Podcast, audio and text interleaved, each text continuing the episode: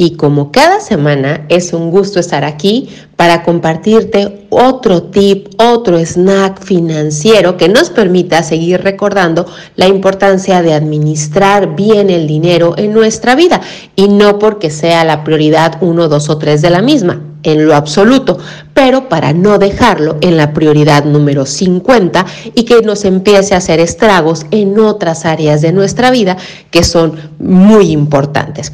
Entonces, hoy te quiero hablar de tres tips para manejar el dinero en pareja, en una relación. Hola, te doy la bienvenida a la Chorcha Financiera con Wendy Montaño y estoy feliz de tenerte por aquí porque estás a punto de aprender de finanzas personales, familiares o de tu emprendimiento para controlar mejor tu dinero, donde los lunes y jueves encontrarás un snack financiero, tips y episodios con mujeres extraordinarias en diversos campos.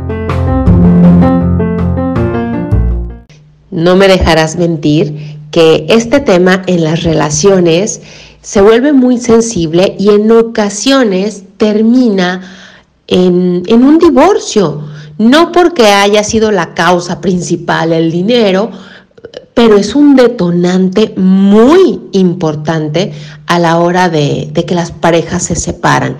Entonces, como no queremos eso, aquí te van estos tres tips. Así es de que si alguna vez has tenido problemas de dinero en pareja o has escuchado que alguien de tu círculo cercano los ha tenido, estas tres claves o tres tips te van a resultar seguramente de mucha utilidad para cuidar tanto el dinero como tu relación de pareja. La número uno, busca espacio para platicar con tu pareja del tema del dinero. Ya sé que no es el tema más sexy, más divertido que van a tocar, pero es sumamente necesario. Al principio quizá te requiera una plática de 30 minutos, una hora. Después, una vez al mes, al menos reúnete 10 minutos para hacer rápido un checklist así de, a ver, hicimos, nuestro compromiso el mes pasado fue este, este, este, logramos esto, esto y esto. ¿Qué nos faltó? ¿Qué hay que hacer? ¿Qué te quiero decir con esto? Que no tienen que ser eh, espacios largos y tediosos para hablar del dinero. Al final, ustedes en una relación de pareja, cada pareja decide qué toque le quiere dar te sugiero que no hables, fíjate bien, de dinero cuando estás estresada o estresado o cuando están enojados. Ahí no saquen el tema del dinero porque tú ya sabes en dónde va a terminar la discusión.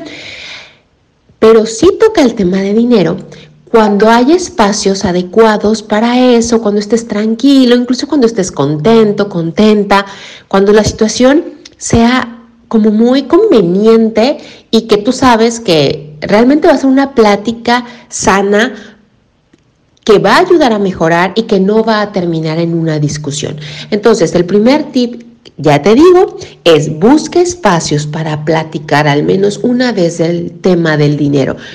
Repito, no tienen que ser pláticas largas, pero sí darle seguimiento a los objetivos y acuerdos del mes pasado y vamos a ver qué viene para el próximo mes, ¿ok?